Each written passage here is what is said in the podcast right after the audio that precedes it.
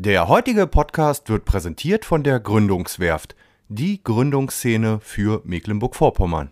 Wir, wir sind einfach wirklich durchgeknallt. Also so wie ihr uns außen wahrnehmt, so sind wir auch. Also ähm, für, für uns ist immer ganz wichtig, dass die Marke authentisch ist. Und wir, wir sind so. Und wir haben überlegt, wenn man jetzt auf der Webseite oder auf sozialen Medien, wenn man was anderes spiegeln würde, dann müssten wir uns ständig verstellen. Und das ist überhaupt nicht unsere Identität. So. Und das ist überhaupt nicht unser Ansinn. Also versuchen wir einfach so zu sein, wie wir sind. Und dann kommen halt auch Formate raus, wo manch andere sagen würde, machen die eigentlich auch mal was am Tag? Oder, arbeiten die auch oder, noch Ja, arbeiten die noch mal oder blödeln die nur rum, so nach dem Motto. Ja. Aber das gehört zu unserer, ähm, zu unserer Identität dazu. Und das ist ein ganz wichtiger Bestandteil. Und das zeigen wir auch.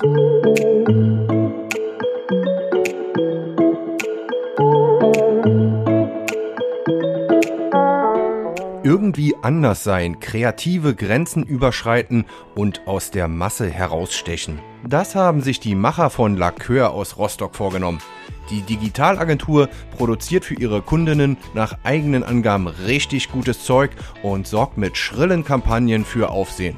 Und damit moin und hallo zum Wellenrauschen Podcast Nummer 69. Mein Name ist wie immer Oliver Kramer und im Podcast in Kooperation mit der Gründungswerft haben ich und mein Co-Host Hannes Lipka mit Frank Melz gesprochen. Der Marketingprofi ist Geschäftsführer von Lacœur und baute zusammen mit Steffi Wulff und Martin Jäger eine innovative Digitalagentur auf. Im Wellenrauschen-Podcast erklärt Frank, was seine Agentur so anders macht, wie es zur einigermaßen verrückten Gründung kam und wie Lacœur mit seinen Kundinnen Marken aufbaut. Wir sprechen mit Frank aber auch über Rückschläge in seiner beruflichen Laufbahn. Dabei verrät der Unternehmer, warum ihr früheres Start-up Fahrradjäger insolvent ging und welche Lehren das Trio daraus zog. Zum Schluss sprechen wir natürlich über die aktuellen Social Media Trends, über TikTok, über Insta, über YouTube Shorts und all das richtig gute Zeug, mit dem Lacœur seine Kundinnen glücklich macht. Also, freut euch jetzt auf eine wirklich kurzweilige und spannende Folge mit interessanten Insights mit Frank Melz von Lacœur. Ja, heute wieder eine neue Folge Wellenrauschen meets Gründungswerft. Äh, zusammen mit ähm, Hannes Lipka und mir, Oliver Kramer, sind wir heute bei der Digitalagentur Lacœur aus Rostock zu Gast bei Geschäftsführer Frank Melz. Frank, schön, äh, dass es geklappt hat. Wir freuen uns in diesen tollen, ja, abgespaceden Räumlichkeiten, hätte ich schon bald gesagt. Genauso wie ihr nach außen seid, so sehen auch eure Räumlichkeiten äh, aus. Äh, dann erstmal Hallo. Ja, vielen Dank, dass ich äh, heute mit euch sprechen darf. Und äh, wenn du sagst, abgespacede Räumlichkeiten, ähm, wir würden ja noch viel abgespaceder sein. Noch mehr? Äh, ja, wir würden eigentlich, äh, möchten wir ein Boot auf äh, Warnow haben, ein Agenturschiff mit direkter Rutsche in die Warnow. So. Ja. Das ist eigentlich der Best Case. Ja, Aber daran arbeiten wir noch. Kann noch kommen. Ne? Ja, ist auch, ist auch äh, viel Ernsthaftigkeit bei dem Spaß bei. Ja, ja. Aber ich glaube, ihr habt euch auch was äh, dabei gedacht, wenn ihr hier, als ihr hier reingezogen, ihr wart ja vorher noch ein Stück weiter an der aber ich glaube, ähm, das gehört bei so einer Agentur dann vielleicht auch dazu oder nur bei euch dazu, dass ihr hier wirklich, ja, ähm, jeden Raum vielleicht auch individuell gestaltet und ähm, was auch für eure Mitarbeiterinnen euch überlegt. Ähm, ja, das gehört auf jeden Fall zu unserer DNA. Wir haben zuerst ja bei unserer Partneragentur Alto sitzen dürfen, ähm, am Goldenen Palast unten an der Warne, sage ich mal. Was also ist ja so bekannt in Rostock mittlerweile als, oder auch der Goldene Käfig, keine Ahnung. Das sind ja wahnsinnig moderne Räumlichkeiten, wo wir schon sehr, ja, sehr stolz drauf waren, dass wir damit einziehen konnten. Sind dann recht schnell rausgewachsen aus den Büroräumlichkeiten, die wir da bekommen konnten. Und dann hat sich die Gelegenheit einfach 200, 300 Meter weiter ergeben und das war für uns eigentlich ein totaler Glücksgriff. Und genau dann begann natürlich diese Reise mit endlich Räume auch individuell gestalten, ähm, obwohl ich auch sagen muss, wir haben im Basislager ganz zum Anfang ähm, gestartet, ja mit zwei, drei Leuten am Anfang und da haben wir uns den Raum auch schick gemacht, einen eigenen Lackörtisch gebaut mit einem Logo in der Mitte. Und also, äh, ja, Wer ist denn da mal so der Ideen- oder Impulsgeber? Bist du das oder ist, sind das die anderen oder alle Mitarbeiter, die dann sagen, nee, ich will das so haben oder wäre cool, wenn wir sowas hätten oder so? Ist, ist, eine coole Frage, ja. Ähm, ich glaube, dass alleine das Trio, ähm, so Steffi, Martin und ich per se so funktionieren. Einer bringt irgendwie eine Idee und dann auf einmal peng, peng, peng, peng, peng, dann fängt das an zu knallen. Ja. Und äh, wir haben festgestellt, dass unser Team wahrscheinlich wahrscheinlich ist das auch so eine ja, Gesetz der Anziehung. Wir ziehen natürlich auch Leute an, die auch so ein Peng, Peng, Peng im Kopf haben. Ja. Und wenn ich Die jetzt, auch so ticken. Ja, die Ja. auch so ticken. Und wenn ich mir jetzt unser Team angucke, ähm, ich könnte jeden aufzählen und sagen, warum der cool durchgeknallt ist im Kopf. Und die bringen natürlich ganz eigenständig ihre Ideen auch mit rein. Und das macht es dann echt bunt und spannend bei uns. Es ist auch, dass es irgendwo ein Stück weit abfärben soll. Das ist immer dieses berühmte Schlagwort aus dem Marketing, Employer Branding. Also die Mitarbeiter sollen sich auch ein Stück weit wohlfühlen. Du hast uns eben hier schon so ein bisschen rumgeführt in so eine ja, Chill-Ecke, Kreativecke, wo man vielleicht auch mal sich zur Ruhe kurz setzen kann, eine schicke Küche habt da, tolle Konferenzräume, tolle Büros, dass ja, sich ein Mitarbeiter nach Möglichkeit hier auch wohlfühlen soll. Ähm, unbedingt. Wenn man sich jetzt auch anschaut, in welchem Raum wir jetzt aktuell sitzen, ist eigentlich mit das schönste Büro. Ich wäre nicht im Leben drauf gekommen, äh, hier selbst den Schreibtisch reinzustellen, sondern immer zu gucken, wo kann eigentlich das Team irgendwie die coolsten Räumlichkeiten haben. Ähm, weil am Ende sind es eben die, die sich hier täglich super wohlfühlen sollen. Und ja, wenn man dann selbst mitgestalten kann, ist das eigentlich das Beste aus meiner Sicht jetzt so. Und du hast es eben selbst gesagt, äh, wenn man hier arbeitet, kann man auch einen kleinen, darf man einen kleinen Peng im Kopf haben. Und so ist, so habe ich euch einfach auch kennengelernt in sozialen Netzwerken, was so die Außendarstellung äh, betrifft, ähm, auf Insta oder äh, wo auch immer dann noch. Ich weiß gar nicht, bei TikTok seid ihr jetzt auch noch oder? Mhm. Ja, logisch. Ja, logisch. Viel zu spät eigentlich, aber Ja, genau. äh, ich habe lange dran gebaggert am Ja. TikTok-Kanal, glaub mir. Äh, und ähm, ja, dann wird sozusagen das Team auch auf eurer Homepage bezeichnet. Du bist der Ideat, dann gibt es den Herrn der Dinge und die Terminatoren. Ähm, wie, wie, wie, wie kommt man auf solche? Ja, wir Namen? sind, wir, wir sind einfach wirklich durchgeknallt. Also, so wie ihr uns außen wahrnehmt, so sind wir auch. Also, ähm, für, für uns ist immer ganz wichtig, dass die Marke authentisch ist. Und wir, wir sind so. Und wir haben überlegt, ja, äh, wenn man jetzt auf der Webseite oder auf sozialen Medien, wenn man was anderes spiegeln würde, dann müssten wir uns ständig verstellen. Und das ist überhaupt nicht unsere Identität. So. Und das ist überhaupt nicht unser Ansinn. Also versuchen wir einfach so zu sein, wie wir sind. Und dann kommen halt auch Formate raus, wo manch anderer sagen würde, machen die eigentlich auch mal was am Tag? Oder, Arbeiten die auch oder, noch mal? Ja, Oder- arbeiten die noch Was mal ist ja oder blödeln die nur rum, so nach dem Motto. Ja. Aber das gehört zu unserer, ähm, zu unserer Identität dazu. Und das ist ein ganz wichtiger Bestandteil. Und das zeigen wir auch. Ja. Und wenn du hast gefragt, wie kommen wir auf solche Namen? Ähm, die sind natürlich abgeleitet, je nachdem, weil wir gucken auf Stärken. Wir gucken nicht auf Schwächen, sondern jeder hat so seine Stärken im Team und ähm, die wollen wir mit den Namen eigentlich herausstellen. Und da gibt es dann immer diese schönen Wortspiele. Ja. Ja, welche meinst du genau? Ja, generell alle. Ja, zum Beispiel Herr der Dinge. Martin Ja. ist, äh, also ich, wenn man, ich will mal ein, zwei Beispiele nennen. Ähm, Herr der Dinge. Martin ist zum Beispiel jemand, der sich wahnsinnig tief in Dinge einarbeiten kann und äh, reindenken kann. Also bis ins letzte Detail kann er Sachen durchdenken. Das ist irre. Also äh, eine Leistung des Gehirns, die wirklich nicht jeder kann. Dann, wenn ich jetzt an ähm, Maria denke, unsere Inline-Architektin, das ist, die baut alle Texte bei uns, fast alle. Wir haben natürlich auch mit Lina jemand, äh, die auch super schreiben kann, die auch das echt toll macht. Mit Rolf jemand, der auch gut schreiben kann. Aber wenn man sagt, wer ist eigentlich so die, die, die Stimme von Lacœur, würde man sofort sagen, das ist eigentlich Maria. Weil die genau das, was bei uns im Kopf so peng, peng, peng macht, eben äh, in Worte fassen kann. Ist sie auch diejenige, die oft dann auch die ähm, Online-Texte, also die, die Social-Media-Texte schreibt, weil die sind ja auch so einzigartig. Ja, meistens schreibt sie das. Äh, Ja. Sie kriegt aber auch Unterstützung von Rolf und Lina, ähm, die da auch ja, sehr ähnlich ticken. Ja. Und ähm, ja, äh, das war auch eine Maxime von euch Mitte 2019, als ihr Lacœur gegründet habt, ähm, dass ihr so ein bisschen anders vielleicht als andere Marketingagenturen sein wollt? Ja, das, ja, also was ja schon anders ist als andere Marketingagenturen, wir wollten ja nie eine Marketingagentur sein. wir wollten ja gar keine äh, Agentur haben und wir wollten auch nie eine gründen, das war nie Plan. Äh, wir waren nach Fahrradjäger das erste Startup, was auch ursprünglich durch Martin und Steffi gegründet wurde. Ähm, hat die letzte Finanzierungsrunde nicht bekommen, sodass wir eben ja, Fahrradjäger eben auch schließen mussten. Und das war auf der einen Seite total traurig und bitter, weil wir ganz, ganz viel ja, Zeit, Ideen, Leidenschaft, Blut, also Herzblut, äh, Schweiß, Tränen, alles reingegossen haben in diese Unternehmung. Äh, auf der anderen Seite war dann auf einmal Platz für ein weißes Blatt Papier. Man konnte was Neues machen und man konnte sich von den anderen Sachen lösen. Und wir sind einfach im Herzen Unternehmer. Also wir können nicht anders. Also haben wir gesagt, äh, wir müssen was Neues gründen. Und haben uns wirklich ein weißes Blatt Papier genommen und haben darauf geschrieben, was man alles gründen könnte.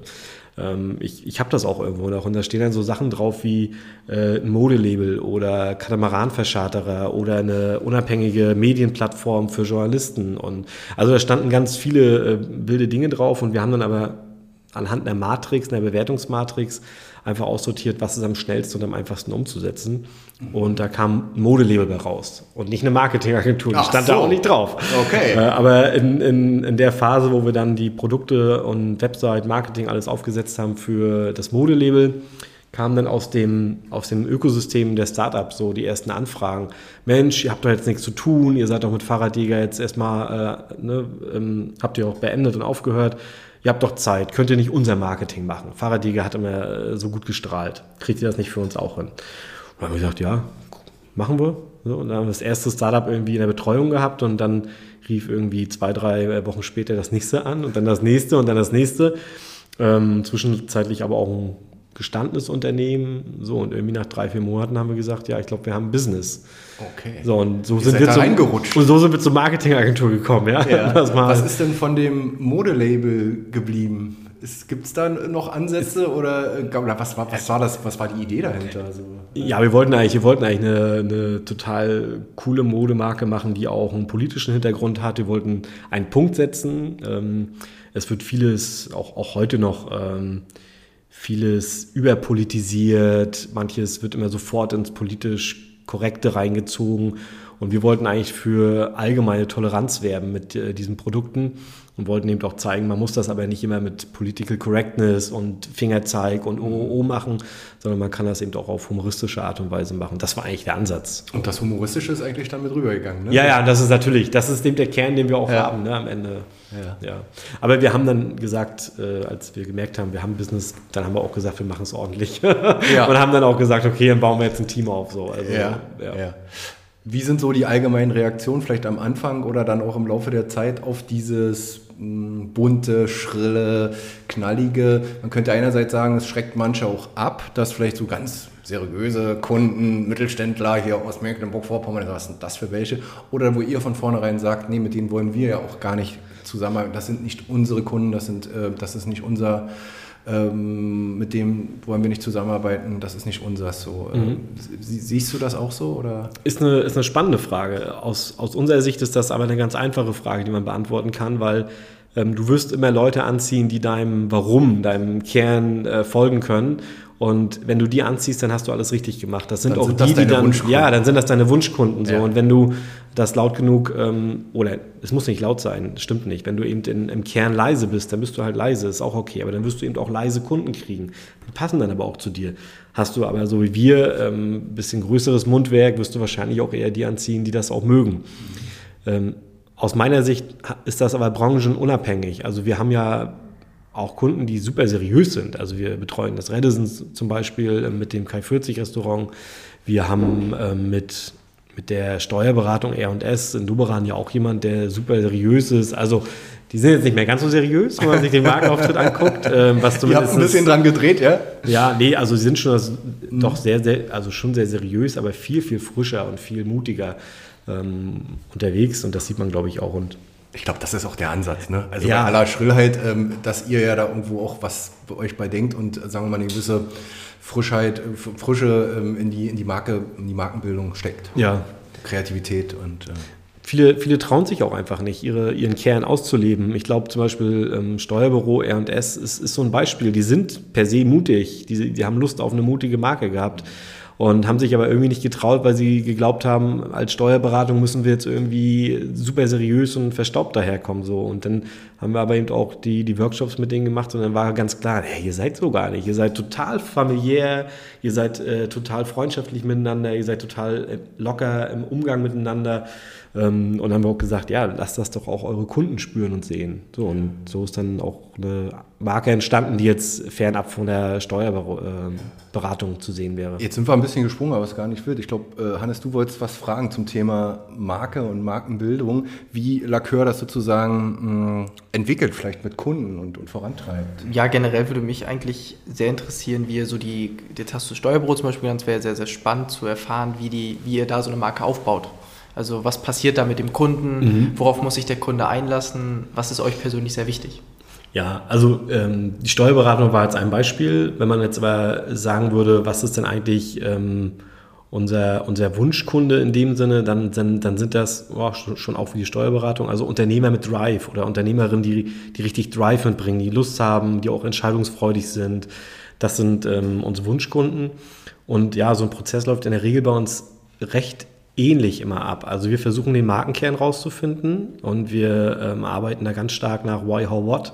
Wir glauben, dass das tatsächlich die ja, ist unsere Philosophie. Wir, wir selbst verfolgen das auch sehr, sehr stark. Und wenn du diesen Markenkern rauskristallisiert hast, wenn du ein Warum kennst, wenn du weißt, wie du etwas machst und was du machst, wenn, das sind drei einfache Sätze, vielleicht auch vier. Aber du kannst alle Entscheidungen, die im Unternehmen passieren, kannst du immer darauf abstellen und immer hinterfragen, bin ich noch bei meinem Warum? Ähm, das kann bis hin zu Produktentscheidungen gehen. Wenn, wenn man jetzt ein neues Produkt launchen will ähm, und feststellt, ey, das passt gar nicht zu uns, weil es gar nicht mehr in unserem Warum liegt, ähm, dann sollte man es vielleicht nicht machen. Oder eine bestimmte Kampagne, die vielleicht nicht im Warum liegt, ähm, ja, dann sollte man das nicht tun. Also deine Frage zu beantworten ist auf jeden Fall, äh, ist das immer der Start. Wir starten immer mit dem Markenkern und vom Markenkern leiten wir im Prinzip alles ab. Wenn jetzt eine ganz junge Firma zu uns kommt, ein Startup, was noch nicht mal ein Corporate Design hat und auch kein äh, CI ausgeprägt hat, dann ist das auch immer das Erste, was wir machen. Und aufgrund des Why or What's gehen wir eigentlich dann weiter und gestalten auch das Design. Wenn jemand leise ist, dann wird man ihn nicht rot zeichnen, so als Beispiel. Ne? Oder wenn, also das sind, das sind Kleinigkeiten und Nuancen, aber wenn man ähm, ja, das auf wirklich alles bezieht, dann kriegt man einen komplett roten Faden durch und das ist eben spannend. Und du bist halt immer authentisch. Das ist eben das Wichtigste. Ja. Und kannst du vielleicht auch jungen Gründern und Gründern irgendwie die Tipps geben, wie man sein Why finden kann? Wie man da, vielleicht sind das irgendwelche, also ich kenne das ja, sag ich mal, ich bin ja auch schon ein paar Jahre selbstständig und bei mir ist es halt so, dass viel Vergangenes aus Erfahrung und Ähnlichem das Why geprägt hat. Und dass man da viel mitnimmt. Entscheidende Situationen im Leben, die da irgendwie dazu beitragen. Mhm. Ähm, was für Tipps würdest du da an die Hand geben? Ich würde mir Fragen stellen. Also, warum stehe ich jeden Morgen auf und tue das, was ich tue? So, äh, oder wofür mache ich das? Vielleicht muss man gar nicht so warum fragen, sondern auch wofür tue ich das? Ähm, dann kommt man in die Motivation. Man muss aber auch sagen, das ist nichts, was man innerhalb von einer Viertelstunde sich mal eben beantworten kann. Also, wir stellen das auch fest, auch in den Workshops, die wir dann am Anfang äh, oft machen. Äh, das braucht richtig Zeit, das, das muss nachwirken und ich würde diese Fragen mitnehmen. Wofür mache ich das? Warum stehe ich morgens auf? Was ist meine Motivation für das, was ich gerade tue? Und es kann sein, dass man am Ende rauskriegt, eigentlich ist es das gar nicht, was ich gerade mache. Mhm. muss ich was anderes machen. Und wie kann man dieses Why, wenn man es gefunden hat, für sich nutzen? So auch als junger Gründer? Wo kann man das überall mit einbauen?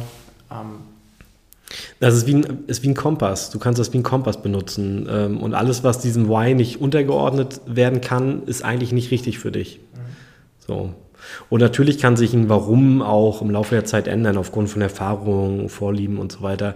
Aber äh, ganz im Kern wird sich ein Mensch nie verändern. Also äh, klar, jetzt im Kindesalter hat das natürlich viele Facetten, aber ich sag mal, ein erwachsener Mensch ist im Kern, wie er ist. So, der, der durchlebt nicht mehr diese völlig wesensverändernden ähm, ähm, Varianten, sondern der hat dann einen Kern ausgebildet und dieses Warum wird ihn immer antreiben. Hm. Ähm, welche aktuellen Marketing-Trends würdest du denn sagen, gibt es so, die man so nutzen kann aktuell? Also man kennt ja irgendwie Reels von Instagram, man kennt irgendwie TikToks und ähnlichem. Ähm, wie siehst du das? Habe ich eine ganz klare Meinung zu. Ich bin ein riesen TikTok-Fan äh, seit der ersten Stunde und ich glaube, dass alle, die es gerade nicht machen, gerade das, Verdammt. das verdammte, äh, nee, äh, äh, Podcast finde ich auch spannend. Ja. Ich glaube, dass man da. Können da, wir ja nochmal drüber sprechen. Genau. Ja, ich glaube, dass man da ähm, nicht alles bedienen sollte. Ich glaube, dass man, das ist auch so eine Warum-Frage. Ähm, ich finde, wenn man jetzt sehr akustischer Mensch ist und diese Live-Situation oder, oder, diese Live-Situation des Interviews liebt und mag und da irgendwie verbrennt, würde ich jetzt nicht anfangen, TikTok zu machen. Das passt nicht zum Warum. Warum ja. sollte man das tun? Aber ähm, wenn du mich jetzt fragst nach einer äh, guten Marketingstrategie aktuell, ich würde mich auf TikTok konzentrieren, weil da eben organisch viel möglich ist und alle Plattformen, die Social Media mäßig funktionieren, alle auf Video abzielen. Bewegtbild. Bewegtbild. Ist nach wie vor. Nach wie vor. In. Und deswegen ja auch YouTube Shorts zum Beispiel genau. steigen auch mit ein. TikTok, Reels, Instagram. Ja. Also es geht ja alles in eine. Genau, es geht Richtung. alles in eine Richtung und das ist, das wird die Zukunft bestimmen. Und TikTok ist noch ein Kanal, wo du organisch eben noch was bewirken kannst. Ähm, bei allen anderen Kanälen kaufst du in der Regel ja die Reichweite.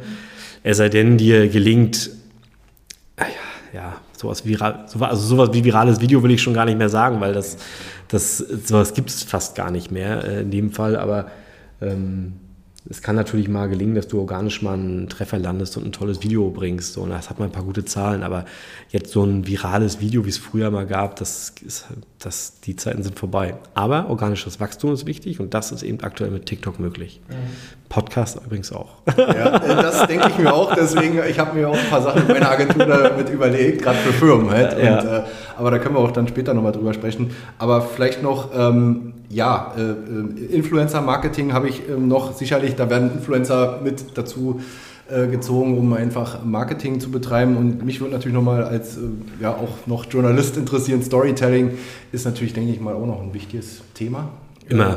Immer, ne? Ja, immer, es wird nicht, Geschichte zu erzählen, ja, eine ja. Geschichte berührt immer Menschen. Du kannst, ähm, du kannst ja, ganz tolle Fakten aufzählen, dass du eben das größte Büro hast. Du kannst aufzählen, dass du ähm, die beste Ausstattung hast. Das hilft alles nicht, wenn dein Gegenüber oder dein Nebenan die total geile Story erzählt von Klaus, der jeden Morgen total motiviert zur Arbeit kommt, aus folgenden Gründen. Und dann erzählst du den Arbeitstag von Klaus und am Ende verstehen alle, warum Klaus so glücklich ist. Und dann, ah, okay, und das ist eben Storytelling nach wie vor. Also das funktioniert. Ich glaube, das wird es auch über die Kanäle hinweg. Die Kanäle werden dafür benutzt, aber das wird es immer brauchen, könnte ich mir vorstellen. Also. Wird es immer geben und auch mehr brauchen. Und du hast ja, ähm, ja gut, ich meine, bei TikTok ist jetzt nicht immer eine dicke Story erzählt, ja. aber da ist auch nicht, das ist auch nicht der Anspruch. Ähm, du hast aber gerade gesagt, aus journalistischer Sicht äh, wird das immer eine ähm, Komponente bleiben, Storytelling auf jeden Fall. Wenn man sich jetzt auch überlegt, wie ja ähm, auch Leidensgeschichten erzählt werden, ähm, du kannst das beziehen auf Todeszahlen. Jetzt haben wir ja aktuell wieder einen Krieg Du könntest sagen, jetzt in der Ukraine sind so und so viele tausend Menschen gestorben. Das hebt uns ja nicht an, weil es ist ja so abstrakt, dass wir damit erstmal nichts anfangen können. Wenn du jetzt aber die Geschichte der kleinen Marie erzählst, die ähm, neben ihrer Mutter verstorben ist, oh Gott, dann hast du die Ukraine-Geschichte also dann pumpen alle und dann Immer emotionalisiert und, und, dann bist du völlig emotionalisiert und das funktioniert natürlich eben über Storytelling ja das ist so also ich will, will das nicht nutzen dafür aber ich wollte nur ein Beispiel, Beispiel bringen ja. um zu zeigen warum es nach wie vor immer uns anheben wird ich finde, was man immer ganz gut merkt, so bei diesen ganzen Reels und Shorts und so, dass die Menschen immer mehr auf schnellen Konsum konditioniert werden. Das kann man ja bestimmt auch sehr gut für sich nutzen, oder? Schnellen Konsum? Ja, also ich habe das Gefühl, wenn man, also dass diese Werbeclips werden immer schneller, werden immer kürzer und dass Menschen eher dann sich das 5 Sekunden TikTok-Video angucken, als das 2 Minuten Werbevideo. Ja, das hat auch, äh, also ist, es ist auf jeden Fall so und das hat natürlich auch mit der Aufnahmefähigkeit zu tun der Leute. Ähm, find mal jemanden, der sich noch ein zweiminütiges Video anguckt. Mhm. Es sei denn, er geht mit der Intention auf YouTube und sagt, ich möchte jetzt aber unbedingt ein langes Video sehen, weil ich möchte mich daran irgendwie äh, oder ich möchte mir mehr Informationen holen und das Thema vertiefen. Aber wenn es um rein Entertainment geht, wenn du nicht in den ersten, ja, in der ersten Sekunde, ein, zwei Sekunden nicht den, den, ähm, zu, den, den Zuschauer gecatcht hast, dann springen die ab und swipen einfach weiter. Mhm. Das ist so. Also die Aufnahmespanne wird immer geringer mal damals schon vor, vor zehn Jahren hat man schon gesagt, so ja, also wenn du die ersten zehn Sekunden hast, dann bist du super. Da bist, da sind wir lange von weg. So, mhm. es ist. Das sind drei Sekunden. Ja, drei Sekunden und dann ja. ist das Thema durch. Ja, dann wird weiter geswiped. Ja. Was auch immer, auf jeden Fall weitergemacht. Kommt. Was mich mal sehr interessieren würde, du hast ja vorhin gesagt, ihr seid auch so eine Business Booster Agentur. Mhm. Nicht, also wir haben ja überlegt, naja, wie nennen wir das? Und das Erste, was uns in den Sinne kam, war irgendwie Marketing, Kommunikationsagentur, aber die, du meintest gleich, nein, das ist eine Business Boosting Agentur. Was genau verbirgt sich dahinter? Also was genau meinst du damit? Ja, das ist eine, das ist eine wirklich spannende Frage, weil ich habe ja am Anfang gesagt, wir wollten ja nie eine Marketingagentur sein. Und wir haben auch festgestellt im Laufe der Zeit, dass das Konzept Zeit gegen Geld irgendwie nicht aufgeht. Am Ende hast du nicht so richtig zufriedene äh, Position. Also du hast zum einen den Kunden oder die Partnerposition, der sagt, ich habe aber nur Budget X und damit möchte ich jetzt ein Ergebnis erzielen. So, dann macht die Agentur über den Daumen, rechnet das durch, so und so viele Stunden brauchen wir wahrscheinlich, okay. Im besten Fall schafft die Agentur das, in den meisten Fällen schafft sie es aber nicht, weil es immer unterbudgetiert ist. Das heißt, normalerweise müsste man sich eigentlich überlegen, was ist denn das Ergebnis und das Ziel? Und dann müsste man sich gemeinsam mit dem Partner und dem Kunden eigentlich diesem Ziel verschreiben. Ähm, ich kann das jetzt natürlich sehr einfach sagen, weil es im E-Commerce-Bereich ist jetzt, ne, in dem wir viel unterwegs sind. Wenn der Kunde sagt, ich möchte so und so viele Verkäufe haben im, im Online-Shop, dann ist das für uns ein relativ klares Ziel. Und dann kann man sagen, okay, lasst uns doch gemeinsam dieses Ziel erreichen.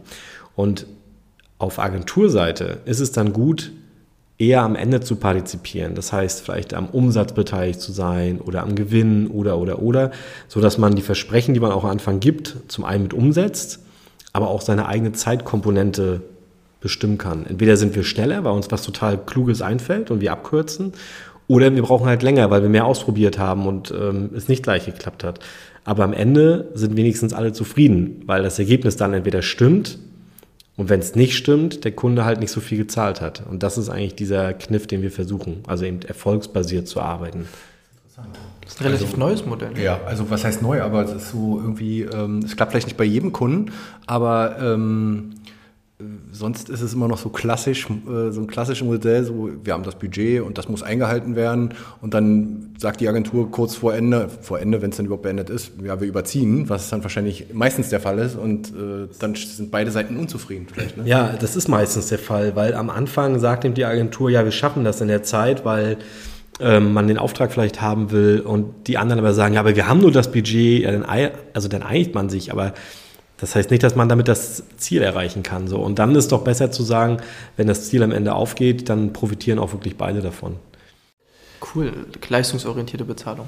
Ja, genau. Also ich glaube, das Konzept ist nicht, nicht total neu. Nee, aber in der in Branche. Der, in der, genau, aber in der Marketingbranche auf jeden Fall. Also mhm. es gibt ganz wenig Agenturen, die das überhaupt machen. Ähm, wir haben, wir haben, ja, ich glaube, knapp vor einem Jahr haben wir uns damit beschäftigt, wie wir eben diese, dieses Missverhältnis zwischen Erwartung und Ergebnis, wie man das irgendwie auffangen kann. Und dann sind wir auf diese Positionierung ähm, eben sehr, sehr, sehr stolz, weil wir da sehr viel Gehirnschmalz auch reingelegt haben, uns äh, das zu überlegen, wie das für beide Seiten sehr gut sein kann. Ähm, und aktuell klappt das sehr gut. Tatsächlich. Aber du hast recht, du brauchst die richtigen Kunden dafür. Also du brauchst du die Kunden, ja. die äh, im besten Fall ein skalierungsbedürftiges Produkt haben ähm, oder skalierungsfähig, nicht nur bedürftig, sondern auch fähig überhaupt wenn du jetzt äh, ein Restaurant nimmst zum Beispiel, was Plätze X hat, ja, die kriegst du halt nur einmal voll in einer bestimmten Zeit so. Da hast du halt nicht die Möglichkeiten, ähm, so völlig zu eskalieren an den Beteiligungen.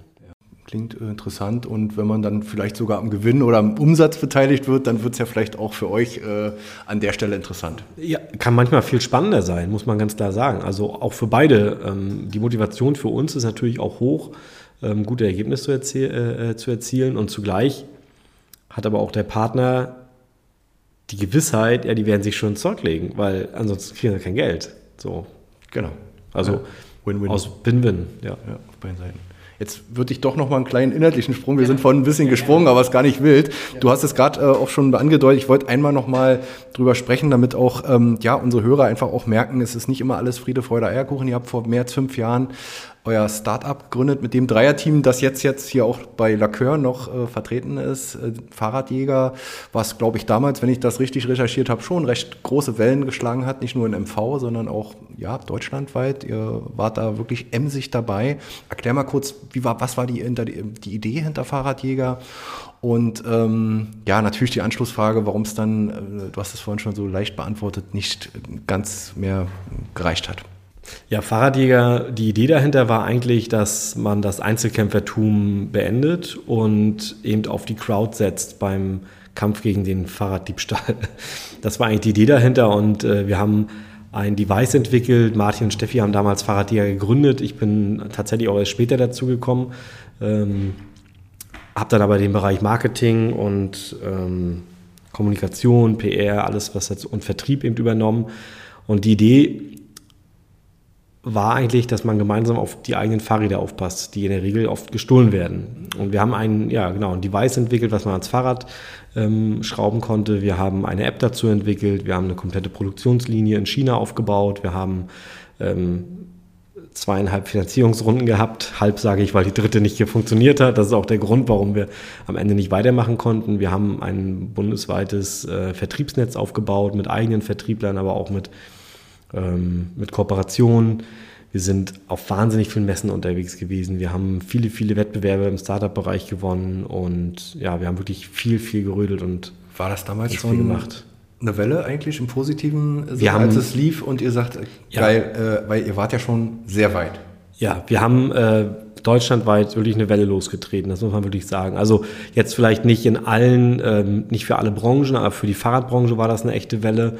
Und ich glaube auch in Rostock und in V haben wir auch eine kleine Welle losgetreten. Wir haben ja damals, ähm, ich würde jetzt nicht sagen als der erste Startups, es gab schon einige vor uns, die ähm, richtig Welle gemacht haben, aber ich glaube, wir waren zu der damaligen Zeit eins derjenigen, die mit, mit hohe Wellen geschlagen haben oder schlagen konnten. Ja. Und dann kam irgendwann ein Punkt, du hast es uns gestern, als wir schon mal hier waren, in einem äh, Vorgespräch schon mal so ein bisschen erklärt. Äh, es ist natürlich für, für Laien ähm, ja, schwer nachvollziehbar. Ähm, man ist drin im Business, man macht natürlich auch als junge Gründer Fehler. Ihr habt zwei Finanzierungsrunden mitgenommen, habt das Ganze ja, finanziert. Es hat offenbar auch einen hohen Kapitalbedarf. Ja, und bei der dritten äh, wart ihr quasi dann in einer schlechten Verhandlungsposition und konntet an der Stelle dann nicht mehr weitermachen. Ja, wir hatten ein Team, ich sag mal so von 15 Leuten mit ganz unterschiedlichen Expertisen. Ähm, wir hatten vier Entwickler, die ähm, die Software sowohl für das Gerät als auch für die App geschrieben haben. Wir hatten einen ähm, Entwickler, der sich vor allem auch mit der Elektronik befasst hat des Geräts. genau, und wir hatten im Vertrieb Leute und so weiter. Also wir waren mit 14, 15 Mann äh, schon als Team unterwegs, was schon sehr groß war zur damaligen Zeit. Und wir haben aber Fehler gemacht, definitiv. Wir würden heute viele Sachen anders machen. Wir haben zum Beispiel Schlüsselpositionen ähm, auf zu wenig Köpfe verteilt, ähm, muss man ganz klar sagen. Also wir hatten zwei, drei Schlüsselpositionen, die zum Teil nur bei einer Person lagen. Das kannst du eigentlich nicht machen. Und ähm, wir haben jetzt über Finanzierung gesprochen. Wenn man nicht permanent jemanden hat, der sich um Finanzierung kümmert, gerade bei Hardware. Hardware ist so unfassbar geldintensiv. Ähm, alles, was dort produziert werden muss, muss immer mit Prototypen abgesichert werden. Das heißt, allein die ganzen Prototypen sind unfassbar teuer. Die ganze Leistung, bis du da hinkommst, Ingenieursleistung, Softwareleistung, Entwicklungsleistung, ist einfach wahnsinnig teuer. Mhm. Ähm, man hatte immer, oder Martin sagt es auch immer gerne, ähm, Hardware kommt von harter Shit. Das muss man auch so sagen. Das ist wirklich ein hartes Business. Also jeder, der etwas Physisches baut und das in Serie bringt, wo vielleicht auch elektronische Teile mit bei sind, wo auch Software mit bei ist, das ist ähm, eine Riesenleistung, muss man ganz klar sagen. Genau, wir haben in der Finanzierung eben den Fehler gemacht, ähm, das nicht auf eine Person zu legen, die nur das macht, sondern wir haben das eben auch äh, an Personen gelegt, die per se schon völlig überlastet, überlastet waren. Mhm.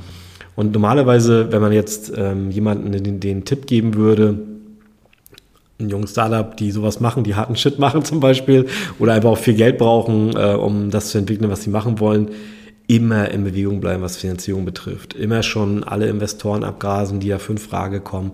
Selbst wenn die Phase viel zu früh ist, die Leute schon zu kennen, ist Gold, äh, Gold wert. Ähm, auch zwischenzeitlich mal einen Milestone rüberschicken und sagen, guck mal, wir haben uns doch im Januar getroffen, da haben wir euch erzählt, das und das, das, das war für euch noch nicht, also noch nicht spannend. Aber guckt mal ein halbes Jahr später, wir haben unseren Meilenstein gehalten, vielleicht wird es ja doch noch interessant. Und das ist diese Netzwerkarbeit und dieses ständige Hinterhersein, das muss einer durchgehend machen. Und wenn du aus einer Finanzierungsrunde erfolgreich raus bist, dann musst du gleich wieder los.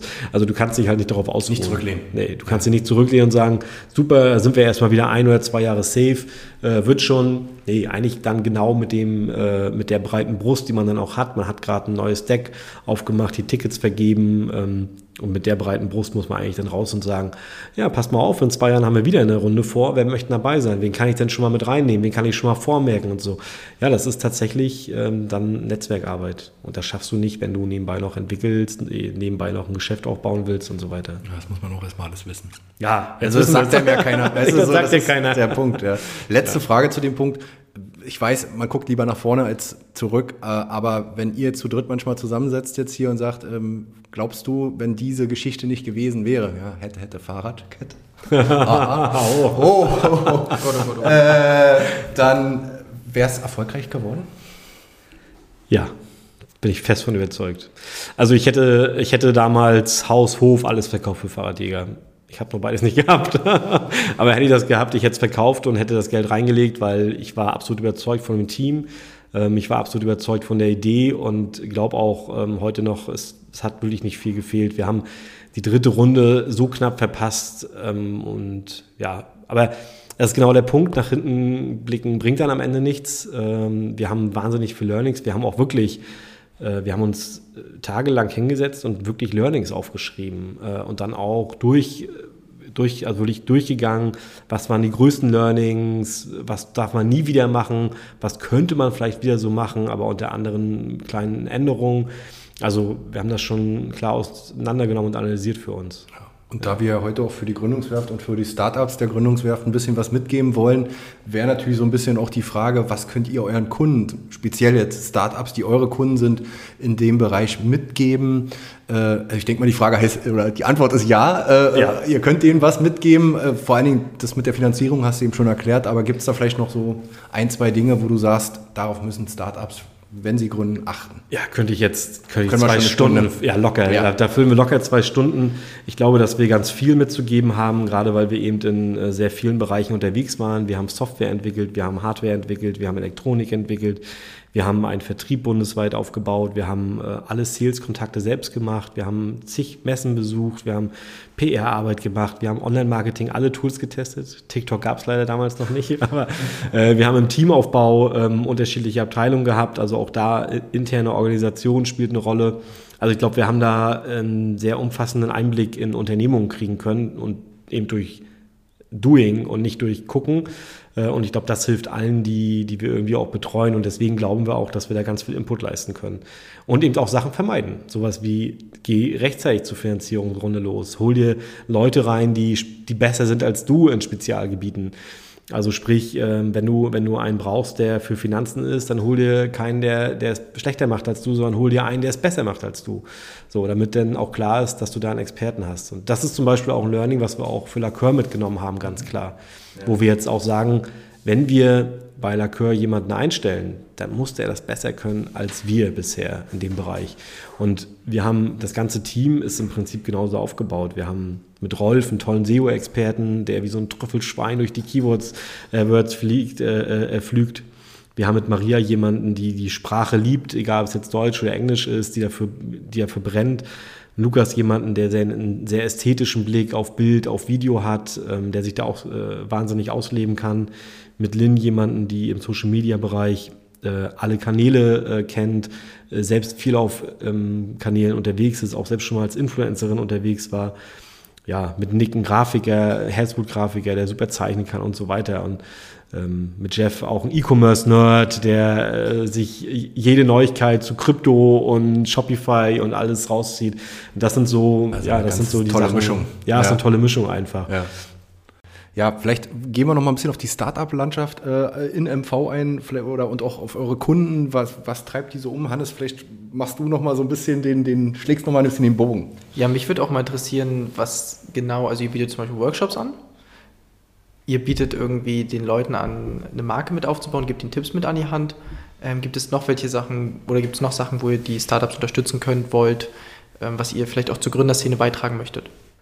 Ja, also wir können unzählige Workshops anbieten, eigentlich zu allen Themen. Ähm, wir können Beratungsleistungen zu allen Themen anbieten. Wir können uns einmal mal auf einen Kaffee treffen, wenn jemand einmal mal Bock hat, sich auszutauschen. Wir machen das ähm, auch des Öfteren, dass mal, äh, zum Beispiel Moin war jetzt vor kurzem hier, ähm, die mit den Rollern und dem äh, Yorka, die waren vor kurzem hier, einfach mal ein Käffchen trinken, Menschen mal wieder austauschen, was macht ihr, was, was treibt euch um, habt ihr äh, vielleicht mal einen Tipp für uns und wir hören natürlich auch die Tipps von ihnen an, die haben ja auch Learnings am Start. Also ähm, ja, gerne. Zu jeder Zeit können wir da was beitragen. Also seid ihr offen für alles? Ja, wenn du so willst, ja. Also alles, was uns kicken könnte, da sind wir am Start. Sehr cool. Und wie nimmst du die oder die Start-up-Landschaft, die Gründerszene in MV wahr, so persönlich? Äh, sehr bunt, sehr rege. Ähm, wenn ich jetzt auch auf die Gründungswerft schaue, gucke ich jetzt direkt natürlich zu dir rüber. Ähm, wahnsinnig agil, wahnsinnig aktiv. Also es, es macht richtig Spaß, das zu beobachten ja, es gibt ein größeres, viel, viel größeres Ökosystem, als es noch damals zu Fahrradjägerzeiten gab. Und das ist gut so. Also ähm, ich glaube, der Mut zu gründen wird dadurch viel, viel mehr gestärkt. So, das muss man ganz klar sagen.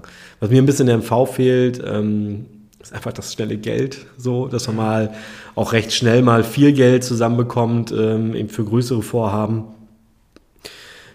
Man kriegt Geld zusammen, ist nicht die Frage, aber es gibt natürlich Standorte wie München oder Berlin oder Hamburg, die ja auch im Privatbereich viel größere Investoren haben mit viel mehr ähm, Möglichkeiten. das wünsche ich mir manchmal für MV. Aber das, was wir nicht, da nicht haben, haben wir dafür im Zusammenhalt der Startups, in dem Miteinander. Ich finde, das ist eine tolle Atmosphäre in MV. Also zumindest auf den Events, wenn ich unterwegs bin, merke ich das immer. Und ich sehe es auch in sozialen Netzwerken, wer wen verlinkt und äh, wer wen dann kennt, ein Like gibt. Und das ist, äh, ist cool zu sehen, muss man echt sagen. Ja. Es ist kleiner, äh, natürlich kleiner, weil noch ländlicher und aber äh, es wächst, es wird größer und man kennt sich. Also so habe ich das jetzt auch schon wahrgenommen, so die letzten, ja, keine Ahnung, anderthalb Jahre. Wenn du da warst, dann kennst du den und dann kennst du den. Also es ist doch ein relativ familiär in dem Sinne aufs Ausland. Ja, ja, ist es. Ähm, ich finde, das macht es aber irgendwie toll. Und ich muss auch dazu sagen, zu Fahrradzeiten waren das viel, viel weniger. Also es ist von der Fülle trotzdem schon viel mehr geworden an äh, Gründung. Und ähm, finde auch toll, dass so die Städte zusammenwachsen. Also ich kenne jetzt Gründe aus Greifswald, ich kenne Gründe aus Wismar, aus Schwerin. Das ist nicht mehr so, ja, die in Rostock und die in Schwerin, sondern das ist eben eine MV-weit irgendwie eine Szene geworden und das, das fetzt schon. Sind wir durch? Eigentlich schon, ne? ja, super. Also ich finde, wir haben was, einen sehr tollen Einblick. Ja, also super, super Einblick. Vielleicht noch so die Abschlussfrage. Äh, was, was habt ihr noch äh, vor? Gibt es noch Projekte dieses Jahr, nächstes Jahr? Jetzt ist ja, äh, ja ich jetzt mal bei so einem schlimmen Thema, die Corona-Krise ist fast vorbei, ist sie ja nicht, aber ähm, vielleicht stabilisiert sich ähm, alles in den nächsten Monaten äh, wieder ein bisschen, ähm, was auch die Märkte, das kriegen wir ja alle zu spüren, betrifft, eure Kunden zu spüren bekommen, damit ihr ja auch. Aber gibt es noch so Projekte, wo du sagst, da kannst du schon mal was, was verraten? Ja, es wird, ähm, jetzt muss ich wirklich überlegen, welche Projekte ich verraten kann. Also wir äh, arbeiten aktuell an mehreren Projekten, die genau in diese Business Boost Bereiche auch gehen, wo wir aber auch zum Teil Marke von Null mit aufbauen, aber auch mit gestandenen Unternehmen, nicht nur mit äh, Startups. Ähm, ich kann schon so viel verraten, es wird äh, ein tolles Plissé geben aus Berlin. Ähm, was wir ganz neu gedacht haben, zusammen mit den, mit den äh, Gründern ähm, und den ja, Hersteller, kann man fast sagen. Äh, das wird spannend auf jeden Fall. Das klingt erstmal jetzt langweilig, so ein Plissé, aber äh, kommt auf jeden Fall was auf euch zu. Muss man schon klar sagen. Und ähm, ja, MyWine freue ich mich sehr drauf. Äh, ist, eine, ist ein Gründer aus Hamburg, der eigentlich ursprünglich mal Rostocker war. Und für den haben wir auch den kompletten Markenaufbau mit, ähm, mit betreut. Onlinehandel Wein oder? Nee, nee, der macht Onlinehandel Wein, aber er hat eine Weinmaschine entwickelt. Und äh, da hat er jetzt die ersten Prototypen und oh. will jetzt in Serie gehen. Also es ist genau sowas, was uns natürlich kickt. Hannes, die ähm, müssen wir uns mal äh, warm halten, auch wenn er jetzt in Hamburg ist. Aber ah, nee, da, da gebe ich euch gerne den Kontakt. Tom, ja. ist, Tom ist ein super ähm, Ansprechpartner, der kann auch ganz viel erzählen. Ähm, ganz aber sympathischer Typ. Bringt, ne? Ja. Der bringt euch in jedem Fall einen Wein mit, das kann ich euch schon sagen. Das ist so. Äh, und ist, ist ein ganz sympathischer, hat auch bei Hansa gespielt früher ähm, in, der, in, der, ähm, ja, in der Auswahl, in der Jugend. Ähm, der ist komplett noch verankert hier in Rostock. Der, der ist in Hamburg auch angekommen, ist nicht die Frage, aber der weiß schon, wo seine Wurzeln sind und fühlt sich hier sehr wohl. Und da wird auf jeden Fall was kommen, wenn das auf den Markt geht, äh, werden wir das hoffentlich weiterhin begleiten. Und da bin ich sehr gespannt, wie das funktionieren wird. Sehr schön, Frank. Dann vielen, vielen Dank für deine Zeit und die spannenden Einblicke in Markenbildung und äh, ja, die Startup-Landschaft von MV, äh, Geschäftsführer von Lacqueur aus Rostock, heute im Wellenrauschen-Podcast Meets Gründungswerft. Danke, dass ihr dabei wart. Vielen Dank. Ja, ich habe zu danken. Hat echt mega Spaß mit euch gemacht. Also ihr könnt auch jederzeit zum Käffchen vorbeikommen oder zum Wein. Ja, wie ihr wollt. Äh, das glaube ich nehme ich mal wahr. ne? Können wir kombinieren. Ja, danke. Bis dann.